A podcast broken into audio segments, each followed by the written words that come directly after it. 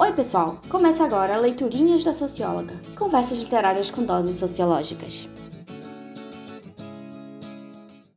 Aqui é a Alessandra Bastos e no episódio de hoje a gente vai discutir estratificação social na trilogia Grisha da autora Leite Bardugo. Estratificação social é um tema fundamental nos estudos da sociologia e são vários os teóricos da sociologia que se debruçam na seguinte pergunta: Como as sociedades constroem suas hierarquias? Agora é hora da sinopse. A trilogia Grisha é composta pelos seguintes livros: Sombra e Ossos, Sol e Tormenta, Ruína e Ascensão.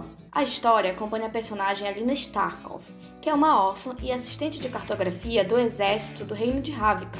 Ravika é um reino que está em guerra com os vizinhos e é dividido pela chamada Dobra, um vácuo de escuridão com criaturas malignas. Nessa sociedade existem os Grishas, que lembram bruxos, embora o termo que se usa não seja magia, e sim a ideia de pequena ciência. A trama começa quando a Alina, adulta, é descoberta como uma Grisha com um poder muito específico. Isso transforma toda a vida dela e também de todo mundo ao redor dela. Além disso, passa a impactar diretamente nos rumos e razões da guerra. Momento ajustando a lente sociológica.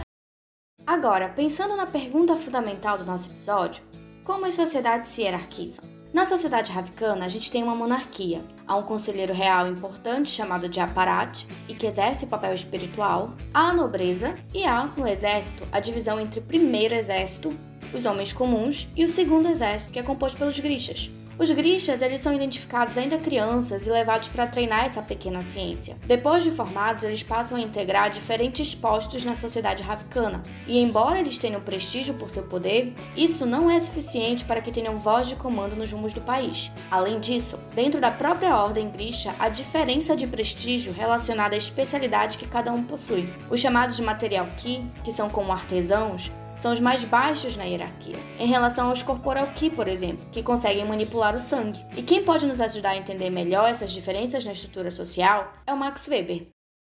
Leiturinhas da socióloga, exercendo a imaginação sociológica.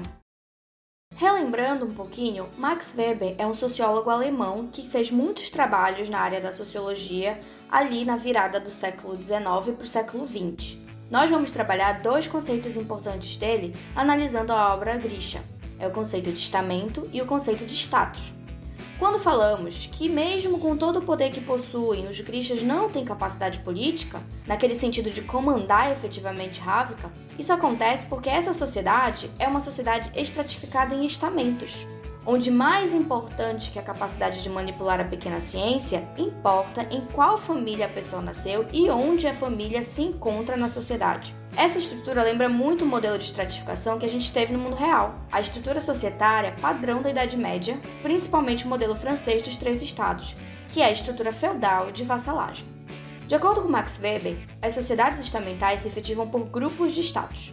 O que isso quer dizer? Esses grupos são determinados por uma estimativa específica de honra e se relaciona ao monopólio de bens e oportunidades materiais em círculos sociais fechados. No caso do livro, a gente percebe que o Darkling, que é o Grisha mais poderoso de Ravika e é o general do exército, ele pode ser muito mais poderoso do que o rei, mas ainda serve a esse rei e à corte. Então, o poder que eles têm com a pequena ciência não significa que eles dominam essa sociedade porque existem outros fatores que legitimam quem de fato é elite da sociedade e quem não é. Já o conceito de status ou prestígio é um conceito que permeia toda a teoria de estratificação social do Max Weber, mas aqui a gente vai usar para pensar as relações internas dos grishas. Como eu já mencionei, o tipo de pequena ciência que cada um exerce tem um determinado prestígio fora e dentro dos grupos dos grishas. Então, o que é o status para o Weber? O status repousa em preferências de honra que distinguem as pessoas. E essas preferências, essas distinções, elas podem ser, por exemplo, do tipo de roupa que elas usam,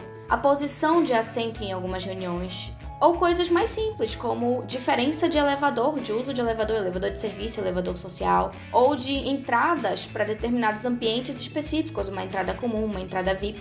Então, no caso dos grishas, a ordem onde eles se sentavam nos refeitórios, a composição no conselho de guerra do exército e até mesmo a indumentária deles, que se chamavam keftas, fazia essa distinção visual e marcava o tratamento que eles recebiam.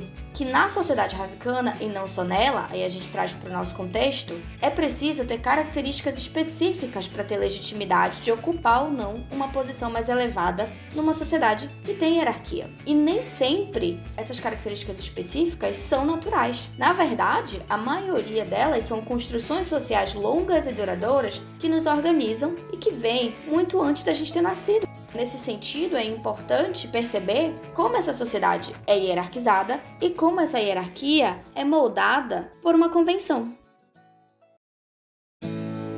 Você acabou de ouvir Leiturinhas da Socióloga, o podcast de conversas literárias com doses sociológicas. Até a próxima e boas leituras!